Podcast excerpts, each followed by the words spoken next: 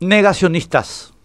El documental de Jesse Moss sobre la organización norteamericana conocida como La Familia comienza con una grabación de un discurso de Douglas Coe, jefe de la misma, en el que recomienda a sus seguidores pasar desapercibidos y dice algo así como a menor exposición, mayor influencia. El documental se presentó como una miniserie de Netflix, The Family, y está basada en un libro del periodista Jeff Charlotte, a través del cual denunció la red de tráfico de influencia urdida por Coe. La técnica del bajo perfil, de la baja exposición, del secretismo y la discreción es la que de forma recurrente han estado usando a lo largo de la historia los más influyentes poderes. Es la historia de las sociedades secretas, de las organizaciones criminales y de muchos líderes empresariales. Y esta ha sido la técnica que desde hace bastante tiempo han venido usando los empresarios del Foro Económico Mundial. Y en la Open Society Foundation de George Soros. No en su existencia formal, que es de alto perfil, sino en sus canales de acción que tratan de mantener fuera del escrutinio público a toda costa. Cuando se firmó el Acuerdo de París sobre el cambio climático y la adhesión de los países a la Agenda 2030, fueron estos canales de acción los que operaron sobre los gobiernos con eficacia y en la sombra.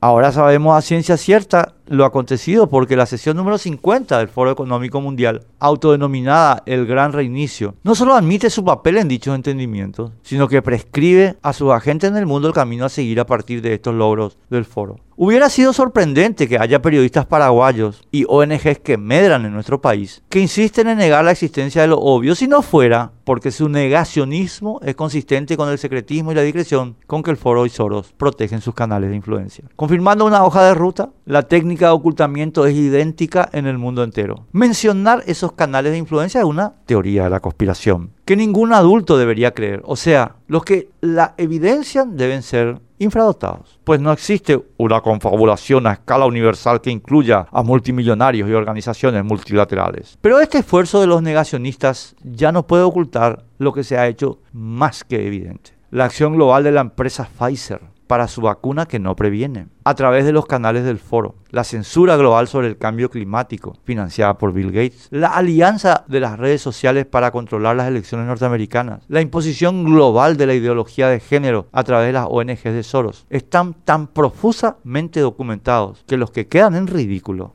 son los que lo niegan.